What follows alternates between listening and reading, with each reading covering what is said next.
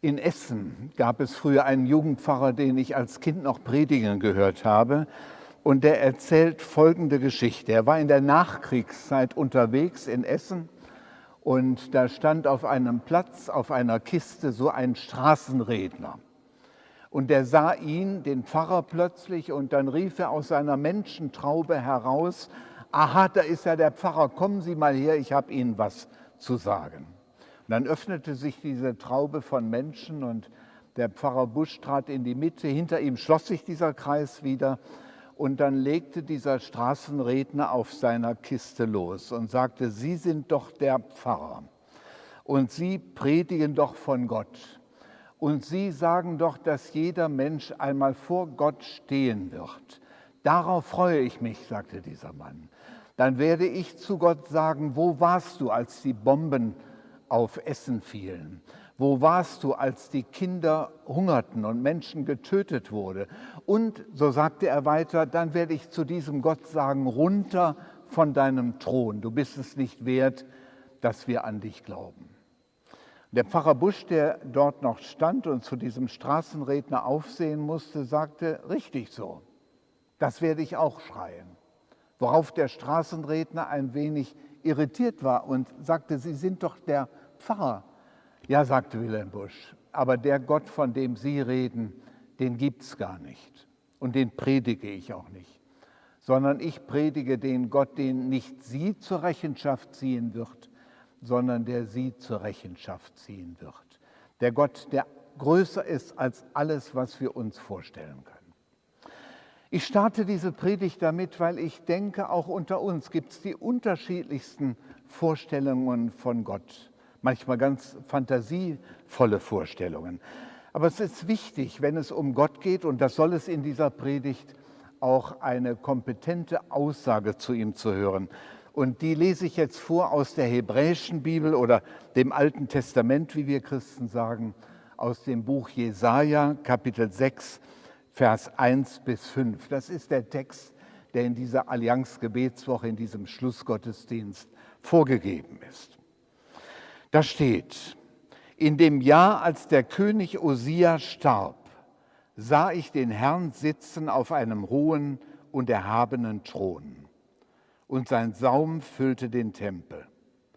Seraphim standen über ihm, ein jeder hatte sechs Flügel, mit zweien deckten sie ihr Antlitz, mit zweien deckten sie ihre Füße und mit zweien flogen sie. Und einer rief zum anderen und sprach, Heilig, heilig, heilig ist der Herr Zebaoth. Alle Lande sind seiner Ehre voll. Und die Schwellen bebten von der Stimme ihres Rufens, und das Haus ward voll Rauch. Da sprach ich, also Jesaja, der Prophet, Weh mir, ich vergehe, denn ich bin unreiner Lippen und wohne unter einem Volk von unreinen Lippen. Denn ich habe den König, den Herrn der Heerscharen, den Herrn Zebaoth gesehen mit meinen Augen. Ich habe zum Einprägen eine ganz einfache Disposition, eine ganz einfache Aufteilung. Erstens, Gott ist anders. Zweitens, Gott ist ganz anders. Und drittens, Gott will, dass wir anders sind. Also wir starten, Gott ist anders. Und das leuchtet sofort ein, wenn man diesen Bibeltext wirklich gehört hat. Jesaja 6. Sie können das in Ihrer Bibel nachlesen. Dieser Text ist uns heute ungemein fremd. Wir wissen aus der Zeitangabe, die hier gemacht wird, dass das alles im Jahre 736 vor Christus geschah, also ganz weit zurückliegt. Vermutlich war der Jesaja noch ein junger Mann. Etwa 40 Jahre arbeitete er dann als Prophet in Juda. Sie wissen vielleicht, dass das Volk der Juden geteilt war. Es gab das Reich Israel und es gab ein kleineres Reich im Süden, Juda. Dort arbeitete der Prophet. Oder konkreter gesagt, da steht hier in diesem Text, er sah. Ich weiß nicht, ob Sie wissen, dass man die Propheten manchmal Seher nannte. Und er sah, das ist jetzt ganz wichtig, nicht mit seinen Augen. Das, was er hier beschreibt, konnte ein Mensch mit der Ausrüstung, die er normalerweise zur Verfügung hat, also mit seinen Ohren und mit seinen Augen gar nicht aufnehmen. Es ist ein Blick in eine Wirklichkeit, die den meisten Menschen eigentlich normalerweise gar nicht zugänglich ist. Was sieht er? Er sieht den Tempel und im Tempel Gott auf einem hohen, erhabenen Thron, einen Herrscherthron. Und Sie müssen sich vorstellen, dieser Gott, den er sieht, hat ein Herrschergewand an. Und es steht hier, der Saum dieses Gewandes, also dieses Herrschermantels, füllt den Tempel, den kompletten Tempel. Das war der Tempel Salomos damals zu dieser Zeit. Und Seraphim sind um diesen Gott herum. Seraphim, das ist die Pluralform der Engel, die nur an dieser Stelle in der Bibel vorkommen. Und Sie müssen jetzt alle Vorstellungen, die Sie so von Engeln haben, auch aus der Weihnachtszeit mit den Pausbacken und so, das müssen Sie jetzt alles vergessen. Engel Gottes, die also um diesen Thron herum sind und rufen oder singen heilig, heilig dem Herrn Zebaoth. Ich weiß nicht, wie es Ihnen geht, wenn ich davon erzähle. Sofort tauchen Fragen auf, ja, was soll das? Und kann das überhaupt die Wirklichkeit sein? Theologen sagen, die Bibel spricht von Gott anthropomorph, vor allem im Alten Testament. Das heißt menschenförmig, so dass ein Mensch das verstehen kann. Also Gott der ja Zeit geschaffen hat und den Raum geschaffen hat und in einer unvorstellbaren Wirklichkeit lebt, die uns unzugänglich ist, teilt sich uns in seinem Wort so mit, auch in Bildern so mit, dass wir es verstehen können. Oder mit meinem ersten Punkt gesagt, Gott ist anders, wirklich anders. Er wohnt, so steht das im Neuen Testament einmal, in einem uns Menschen unzugänglichen Licht. Dann schauen Sie an, was hier steht. Diese Engel singen oder rufen, heilig, heilig, heilig dem Herrn Zebaoth. Manche von uns wissen, das ist ein Satz aus der Abendmahlsliturgie oder aus der Messe, das Sanctus. Und natürlich ist es wichtig zu kapieren, ja, was bedeutet das denn eigentlich? Denn heilig ist auch etwas, was in unserer Umgangssprache überhaupt nicht vorkommt. Das Wort in der hebräischen Bibel Kadosh bedeutet so viel wie ausgegrenzt. Also das Heilige ist abgesondert. Zwischen uns und dem Heiligen besteht eine große Kluft. Auch das unterstreicht einmal wieder, Gott ist anders. Also dieses ganze Bild, dieses Geschehen, was uns hier in Jesaja 6 begegnet und eigentlich die Berufungsgeschichte dieses Propheten ist, entzieht sich unseren Möglichkeiten, Zugang dazu zu finden. Es ist mit unseren Realitätssinnen überhaupt nicht wahrzunehmen. Und mir ist sehr wichtig, dass wir das zunächst einmal begreifen. Denn das ist so im Blick auf Gott. Es hat in der Geschichte viele Gottesbeweise gegeben, philosophische, mathematische, auch christliche. Aber eigentlich ist es nie gelungen, Gott zu beweisen. Und deshalb ist interessant, aber eigentlich liegt es auch auf der Hand, dass es immer wieder Menschen gegeben hat, die haben gesagt, also mit unseren Möglichkeiten haben wir Gott noch nie entdeckt. In der primitiven Form war das 1961, als ein Astronaut der Sowjetunion, Garagen, zurückkam. Er umrundete die Erde, er war im Weltenraum und sagte, ich habe Gott dort nicht gesehen. Das gibt es aber auch in einer viel feineren Art, etwa bei Stephen Hawking, einem der klugsten Leute, die es vielleicht gegeben hat. In seinem letzten Buch kommt er zu dem Schluss, Gott existiert nicht. Und wieso kommt er zu dem Schluss? Weil das Instrumentarium, das uns zur Verfügung steht, um Realität wahrzunehmen, einfach nicht ausreicht, Gott zu entdecken. Gott ist anders. Und es ist zunächst einmal wichtig, dass wir das aufnehmen. Über diesen Gott predige ich hier und komme damit zum Zweiten. Gott ist ganz anders. Das heißt also, wenn uns Menschen Gott nicht zugänglich ist, mit unseren Möglichkeiten, und das sind ja eine ganze Menge heute, wenn wir Gott nicht erforschen können, dann sind wir darauf angewiesen, dass dieser Gott sich uns offenbart. Und genau das ist das Geheimnis dieses Buches hier, der Bibel. Das heißt, Gott wählt einen Weg zu uns, er offenbart sich uns. Das Normale ist immer, auch das Religiöse ist normalerweise, dass es einen umgekehrten Weg gibt. Also wir versuchen, uns zu Gott hochzuarbeiten. Das ist eigentlich das Normale in jeder Religion. Wir versuchen immer mehr höhere Level zu erreichen, um dann irgendwann Gott zu entdecken. Aber das Evangelium, das heißt die gute Nachricht der Bibel, geht genau einen umgekehrten Weg. Das heißt nicht, wir müssen uns zu Gott hocharbeiten, sondern Gott kommt zu uns. Er enthüllt sich uns, er offenbart sich uns. Deshalb mein zweiter Punkt, Gott ist ganz anders, verbirgt sich nicht, sondern offenbart sich. Ich will das mal deutlich machen an einem Wort, das auch hier in Jesaja 6 vorkommt, das Wort Herrlichkeit. Herrlichkeit gehört auch nicht zu unserem Umgangssprache, aber Herrlichkeit bedeutet so viel wie Lichtglanz oder Gewicht, etwas, was ganz wichtig ist, was eine Ausstrahlung hat. Aber es gehört in der Bibel ganz eindeutig zu Gott. Also wenn die Bibel von Gott spricht, dann spricht sie von diesem uns unzugänglichen Licht.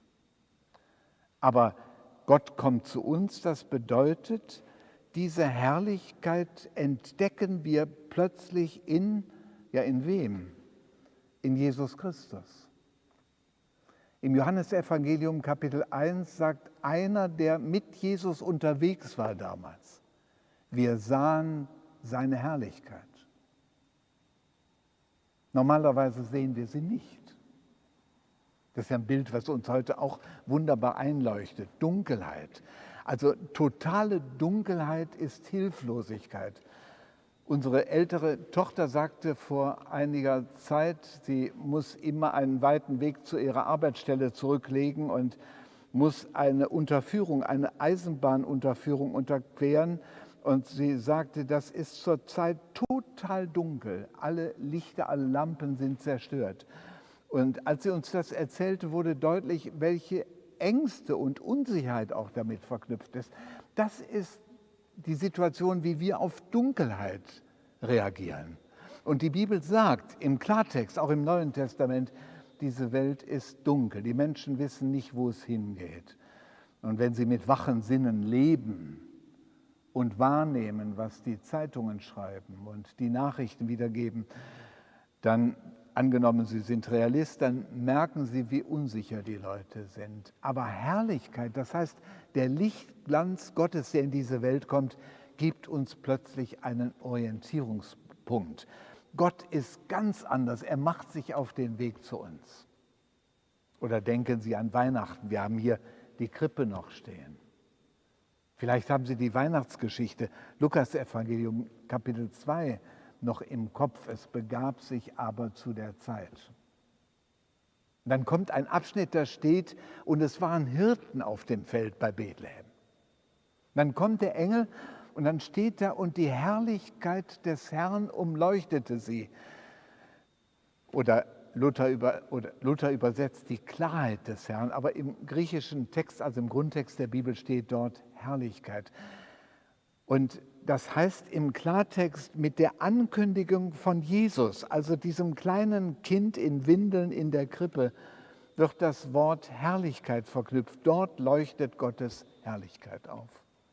Oder dort leuchtet ein Stück des Himmels, ein Stück der Gegenwart Gottes auf. Und jetzt haben wir ja vier Bücher in diesem Buch, die nichts anderes tun, als von Jesus zu erzählen, von seinem Leben Drei Jahre etwa war er in der Öffentlichkeit unterwegs, hat gepredigt, hat Kranke geheilt, hat Außenseiter der Gesellschaft geliebt und ist ihnen nachgegangen.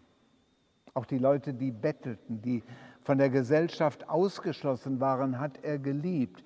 Sie müssen das einfach nachlesen. Und ich wundere mich immer, wenn Menschen heute sagen, ich habe keine Ahnung, wer Gott ist und wie Gott ist. Wir müssen darüber nicht philosophieren, weil Jesus Christus gesagt hat, wer mich sieht, der sieht Gott. Wer mich hört, der hört Gott. Also angenommen, Sie rätseln, wie Gott ist und wie sein Wesen ist und wer er überhaupt ist, dann ist meine Antwort, was heißt meine Antwort? Dann ist die Antwort der Bibel, schau dir Jesus Christus an. Denn dort siehst du Gott, wie Gott ist. Und Sie wissen vermutlich, dass die Geschichte von Jesus noch weitergeht. Sie scheint an einem Kreuz zu enden. Deshalb haben wir in unseren Kirchen immer wieder das Kreuz als Symbol.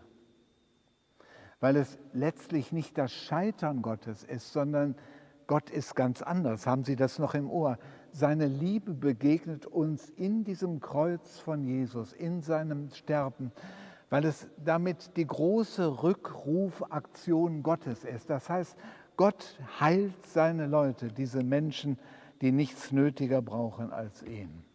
Und er blieb ja nicht in einem Grab, sondern er ist auferstanden und erlebt. Gott ist ganz anders.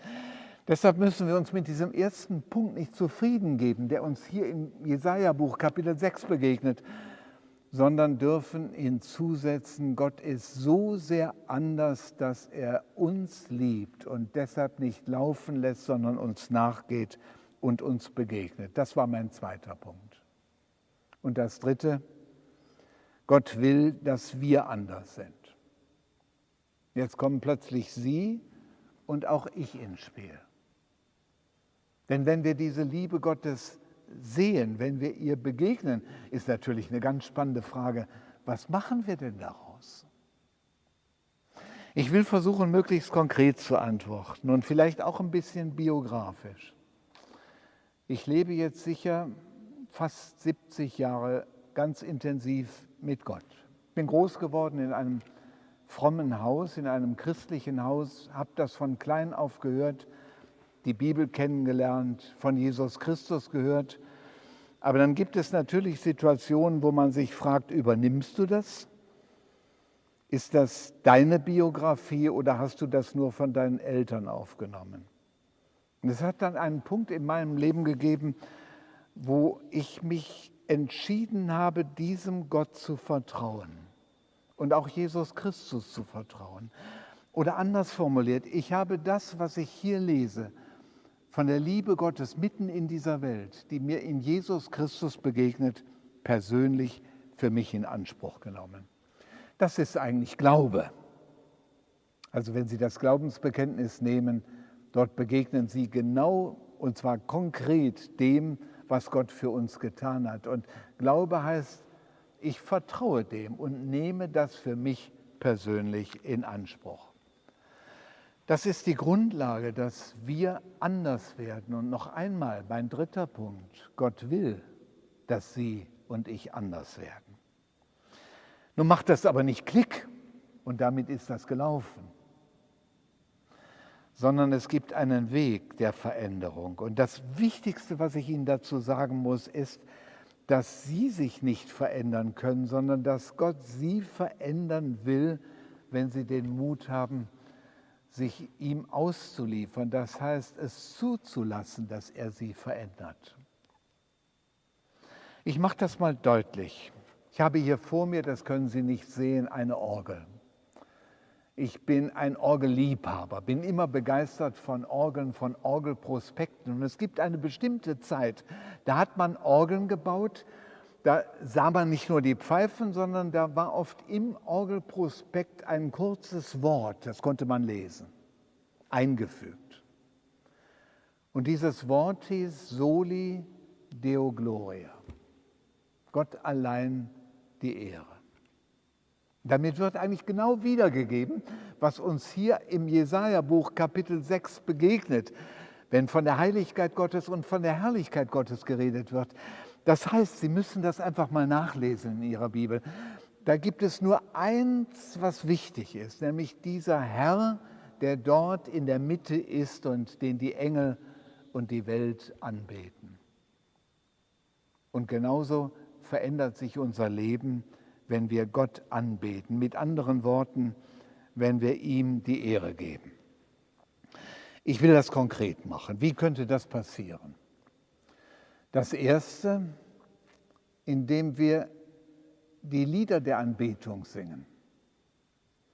Es geht in der Vorgabe der Evangelischen Allianz an diesem Sonntag um das Lob Gottes. Und ich beobachte in vielen ganz unterschiedlichen Gemeinden, dass es Anbetungszeiten gibt. Manche Gemeinden nennen das auch so. Da werden Lieder gesungen zur Anbetung Gottes. Also dieses Lied, was hier steht in Jesaja 6, Heilig, heilig ist der Herr, ist zigmal vertont worden.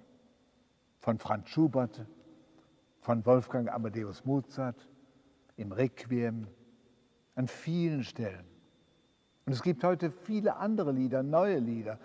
Und ich gehöre zu den Leuten, die sich über die unterschiedlichsten Musikstile freuen können. Ich verstehe gar nicht, dass Christen so oft darüber streiten, was nun die richtige Musik und die richtige Tonart ist, um Gott zu loben.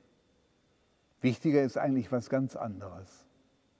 Dass das, was ich singe, Gott ehrt und nicht mich selbst.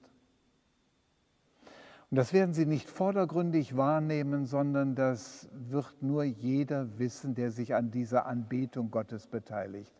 Ob ich hier vorne in meinem Namen predige und mich selbst im Blick habe oder der, von dem ich predige, können Sie gar nicht wahrnehmen. Wir können ungemein fromme Dinge tun. Wir können eine Karriereleiter in der Kirche bis oben beschritten haben, aber das sagt überhaupt nichts aus darüber, zu wessen Ehre wir leben. Soli Deo Gloria heißt, mein Leben soll nur einen groß machen, nämlich Gott. Anbetung, Anbetungsmusik. Das Zweite, ich bin vorhin interviewt worden, ist das Gebet. Und zwar das Gebet, ich kann das ja nur skizzieren hier, habe die Zeit nicht, um das auszuführen, aber das Gebet, das nicht nur aus meinem Reden besteht, sondern aus Hören. Haben Sie mal hörend gebetet? Das ist ganz spannend. Fällt uns Zeitgenossen heute aber sehr schwer. Einfach mal still sein und hören. Mit einem Bibelvers, oder mit einem Bibelwort. Und dann werden Sie merken, dass Gott beginnt zu sprechen. Ich habe ein Tagebuch, wo ich mir solche Dinge festhalte, weil ich das übermorgen schon wieder vergessen habe, was Gott mir gesagt hat. Mir geht es darum, sehr konkret Ihnen einfach eine Hilfe zu geben, wie das laufen könnte. Ich weiß nicht, wie Ihr Tagesablauf aussieht. Der ist vielleicht selbst in Corona-Zeiten sehr dicht gefüllt. Aber versuchen Sie das mal, soli deo gloria, also zur Ehre Gottes zu leben. Nehmen Sie sich diese Zeit und hören Sie auf ihn. Und das Dritte, was ich loswerden muss zu diesem Punkt, ist das vielleicht Schwierigste, aber auch das Spannendste, dass Sie nämlich im Alltagsgeschäft, in der Begegnung mit Menschen, in Ihrer Familie, an Ihrer Arbeitsstelle, bei Nachbarn oder was weiß ich, in welchen Gemeinschaften und Gruppen sie leben, Gott die Ehre geben. Das Gegenteil ist die Egozentrik. Und was sie anrichtet, wissen Sie vielleicht. Was Egozentrik im politischen Bereich anrichten kann, haben wir in den letzten Wochen und Monaten erlebt. Und es ist gar kein Geheimnis, dass das auch in unseren Alltagsbeziehungen vorkommt. Gott die Ehre geben, das klingt sehr anstrengend, heißt aber Mensch, du musst dich nicht ständig aufbauen. Du musst nicht immer ganz toll sein. Es ist gar nicht so wichtig, sondern wichtig ist eigentlich nur der, der dir das Leben geschenkt hat, mit all den Lebensmöglichkeiten, die dazugehören. Gott lieb haben heißt das eigentlich. Gott ehren ist etwas Wunderbares. Und ich rede hier nicht wie ein Blinder von der Farbe, sondern bin unterwegs. Bin längst nicht fertig damit, aber bin unterwegs und kann Ihnen sagen, das ist wirklich ein Stück Leben pur.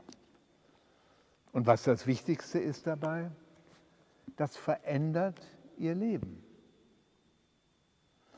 Es gab im, am Niederrhein einen Mystiker, einen christlichen Mystiker mit dem Namen Gerhard Terstegen. Der hat ein wunderbares Lied geschrieben, Gott ist gegenwärtig, lasset uns anbeten. Viele von Ihnen werden das vielleicht kennen. Da heißt es in einer Strophe, wie die zarten Blumen willig sich entfalten und der Sonne stillehalten, lass mich so still und froh deine Strahlen fassen und dich wirken lassen. Zum Schluss, Jesaja Buch Kapitel 6, Vers 1 bis 5. Gott ist anders. Wenn Sie den Text lesen, kapieren Sie das sofort. Das zweite, Gott ist ganz anders. Er bleibt also nicht in der Unsichtbarkeit, sondern er begegnet uns, weil er uns lieb hat, Sie und auch mich. Er begegnet uns in seinem Sohn Jesus Christus. An ihm sehe ich und erfahre ich, wie Gott ist und wer Gott ist. Und Gott will nicht, dass es dabei bleibt, sondern dass Sie und ich auch anders werden, indem wir ihm vertrauen, unser ganzes Vertrauen auf ihn setzen und uns von ihm verändern lassen. Und das geschieht in dem Augenblick, wo Sie sagen, das Größte meines Lebens bin nicht ich, sondern ist Gott. Leben für ihn. Soli Deo Gloria. Amen.